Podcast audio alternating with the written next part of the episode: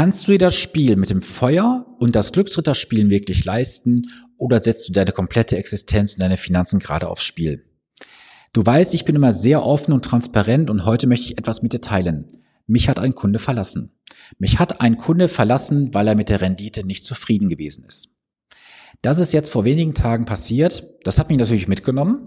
Aber ich möchte dir das hier heute im Podcast und im Video teilen, weil du aus dieser Kommunikation und den Begründungen für dich sehr viel mitnehmen kannst und du wirst diese Fehler hoffentlich nicht machen, weil diese Fehler können dich einen sehr hohen fünf, sechs oder siebenstelligen Betrag auch kosten, je nachdem, was du halt investierst. Also ich gebe dir mal einen Einblick in die Ausgangssituation. Es gibt ein Ehepaar, das hat vor anderthalb Jahren mit mir angefangen zu investieren, eine entsprechende Summe einmalig und monatlich einen entsprechenden Sparplan dazu. Das Portfolio sieht so aus, dass wir in 14.000 Aktienunternehmen weltweit investiert sind, haben dann auch eine entsprechende Anleihenkomponente hinzugemischt. Warum? Weil im Vorfeld ein genaues Profiling gemacht wurde, es wurden Gespräche geführt und es kam heraus, dass beide keine 100% Aktien verkraften können. Das können übrigens auch die allerwenigsten. Und jetzt sagt dieser Herr zu mir, hey Sven, der Portfolio hat viel zu wenig Rendite gemacht. Ich habe mit meinen Einzelaktien viel, viel mehr gemacht und zwar acht Prozent pro Jahr. Ich mache das jetzt alles selber. So, jetzt müssen wir uns erstmal ein paar Fakten unterhalten. Ich habe im Vorfeld damals alles genauestens gemacht, so wie es auch vorgeschrieben und empfohlen wird. Beide haben ein Portfolio bekommen, was zu ihrer Risikoneigung passt. Jetzt haben sie ein Aktienportfolio, wie es auch mal aussehen mag, mit 100% Aktien. Erstmal reden wir jetzt über zwei verschiedene Komponenten ein Mischportfolio zu einem reinen Aktienportfolio. Das heißt, die Rendite ist ja gar nicht miteinander vergleichbar. Erst, erstmal Fakt eins. Fakt zwei ist, dass wenn ich ja jetzt hingehe und mir dieses Aktienportfolio mal anschauen würde, würde ich wahrscheinlich eines feststellen, dass dort vielleicht Unternehmen drin sind, die in den letzten Jahren gelaufen sind wie die Sau. Da gab es Branchen, ohne jetzt mal konkrete Namen zu nennen, du wirst wahrscheinlich wissen, wer es ist. Und das, was wie Sau gelaufen ist, weil du vielleicht auf so einen fahrenden Zug aufgesprungen bist, durch Glück und Zufall, kannst du ja nicht für die Zukunft auch fortschreiben und sagen, das wird immer so laufen. Und das kannst du auch nicht mit einem sehr breit gestreuten Portfolio vergleichen. Dann der zweite Punkt, den man berücksichtigen muss in so einer Konstellation. Er geht es davon aus, dass er das alles selber besser managen kann als mit einem externen Berater. Ich wünsche ihm viel Glück dabei. Er lässt sich nämlich gerade von den Emotionen leiten und leitet jetzt das aktuell ab, das hat er mir auch geschrieben, dass er von diesen acht Prozent ausgeht und er könnte das alles viel, viel besser. Nur irgendwann wird das Ganze wieder emotional werden. Und emotional Geld anzulegen ist keine gute Entscheidung. Es gibt noch viele, viele andere Gründe, warum es nicht funktionieren wird.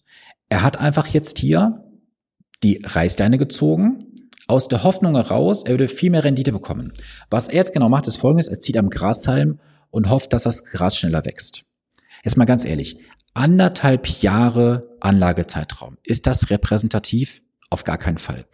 Wie soll denn anderthalb Jahre repräsentativ sein, auch unter schwierigen Umständen?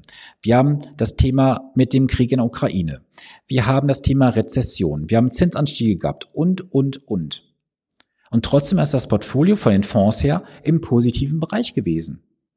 Das reicht ihm aber nicht aus, weil er sagt, ich will viel, viel mehr haben. Dann frage ich mich nur, warum haben wir damals entsprechend in einer Aktien- und Anleihenkomponente in einer Mischung investiert und jetzt geht dann 100% Aktien rein.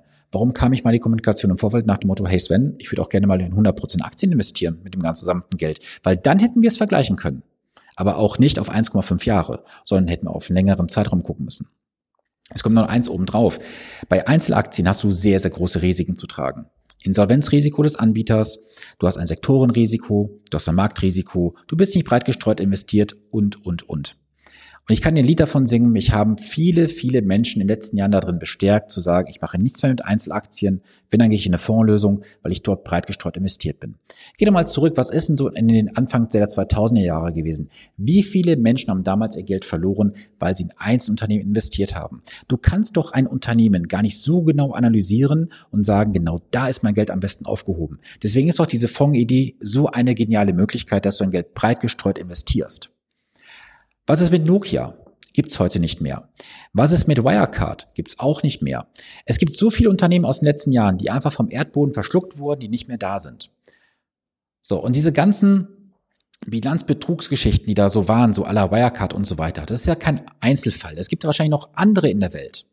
Und du bist vielleicht in so ein Ding reingelaufen und sagst, da ist mein Geld gut aufgehoben und zack, geht es nach unten und dann kannst du dir zusehen, wie dein Geld immer weniger wird.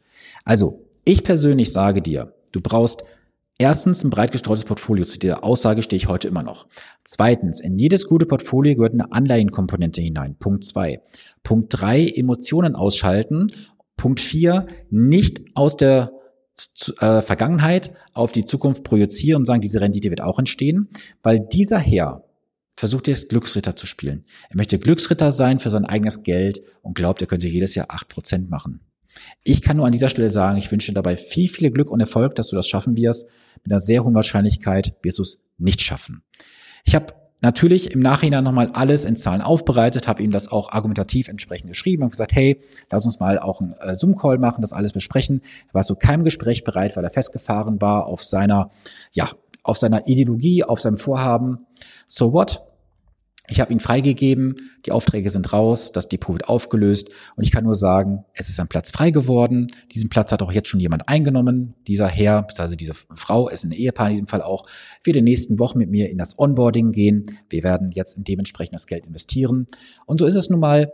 Manche Menschen hinterlassen eine Lücke und andere machen Platz für Neues. Und dieses Ehepaar Platz für einen neuen Kunden gemacht, die jetzt mit mir in die Umsetzung gehen werden. Also man sieht, das Leben ist eine stetige Veränderung und ich möchte jetzt hier nicht etwas Falsches aufkommen lassen. Ich möchte bitte nicht über das Ehepaar herziehen, auf gar keinen Fall. Sie haben ihre Begründungen, sie haben das ausgewogen, abgewogen, wie sie sagten, was in Deutsch, aber egal. Auf jeden Fall haben sie es ausführlich abgewogen miteinander zwischen Vorteil und Nachteil. Sie haben sich bewusst entschlossen, dass wir uns trennen. Ich kann damit leben, ich laufe dann auch nicht hinterher. Ich habe sie noch versucht, davon abzuhalten. Am Ende kam der Satz, nein, wir sind uns sicher, wir möchten das so machen. Ich habe sie freigegeben, die Aufträge wurden sofort unterschrieben von, von ihm und seiner Frau und damit sind sie jetzt auch entsprechend frei und können mit dem Geld alleine draußen ihr Glück versuchen. Ich hoffe, ich konnte dir heute so einiges mitgeben an Impulsen, an Ideen und reflektiere auch gerne mal für dich, ob du da vielleicht auch schon mal an der einen oder anderen Stelle ins Messer gelaufen bist oder vielleicht reingelaufen wärst. Und falls du sagst, hey, ist das schon spannend, so eine Sichtweise? Ich würde gerne mal mit dir ein Gespräch führen. Du kannst jederzeit dir ein honorarfreies Erstgespräch buchen. Du kannst auch gerne meine fünf Finanztipps mal ähm, entsprechend anschauen. Da bekommst du sehr viele Insights, sehr viele Tipps von mir an die Hand, die du sofort umsetzen kannst. Und das Ganze findest du unterhalb des Videos respektive in den Show Notes verlinkt. Es ist für dich komplett kostenfrei. Du kannst nur gewinnen. Und ich wünsche eine gesunde, erfolgreiche Woche. Bleibe gesund, klug, planbar und vor allem auch renditestark investiert. Und heute auch den Nachsatz bleibe emotionslos investiert. Bis dahin, bis zum nächsten Montag, dein Sven Stopka.